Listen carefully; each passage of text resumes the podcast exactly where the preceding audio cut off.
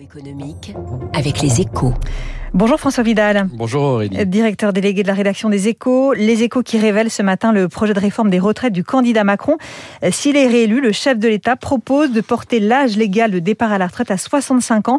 Un allongement de 3 ans de la durée du temps de travail qui devrait provoquer un vif débat, François. Oui, c'est certain Aurélie. Hein. D'autant que la, la, réforme abandonnée en mars 2020 pour cause de Covid n'allait pas aussi loin. Elle prévoyait de remonter le curseur à 64 ans seulement.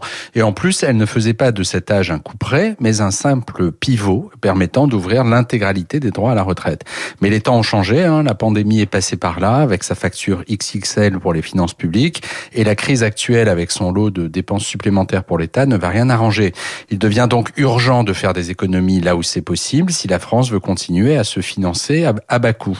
Du coup, le régime des retraites euh, dont le déficit devrait avoisiner les 10 milliards par an d'ici à 2030 si rien n'est apparaît comme un candidat de premier choix et la fixation d'un âge de départ à 65 ans comme l'option la plus pertinente. Mais François, c'est bien qu'une réforme de ce type sera forcément très impopulaire. Ben, c'est bien pour ça qu'il est important d'en faire la pédagogie pendant la campagne présidentielle, d'autant que sur le fond, elle se justifie pleinement. Hein. Depuis 1981, l'espérance de vie en France a augmenté de près de 10 ans, alors que l'âge légal de départ à la retraite lui a reculé de 2 ans seulement. En clair, on passe beaucoup moins de temps au travail dans sa vie aujourd'hui qu'il y a 40 ans.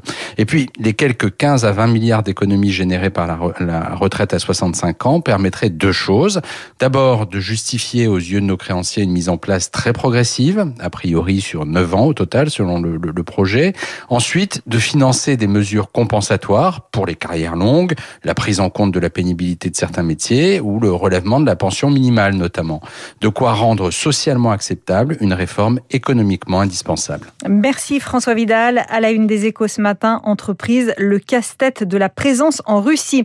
Il est 7h13. Jean-Hervé Lorenzi, le président du Cercle des économistes, invité de l'économie dans un instant sur Radio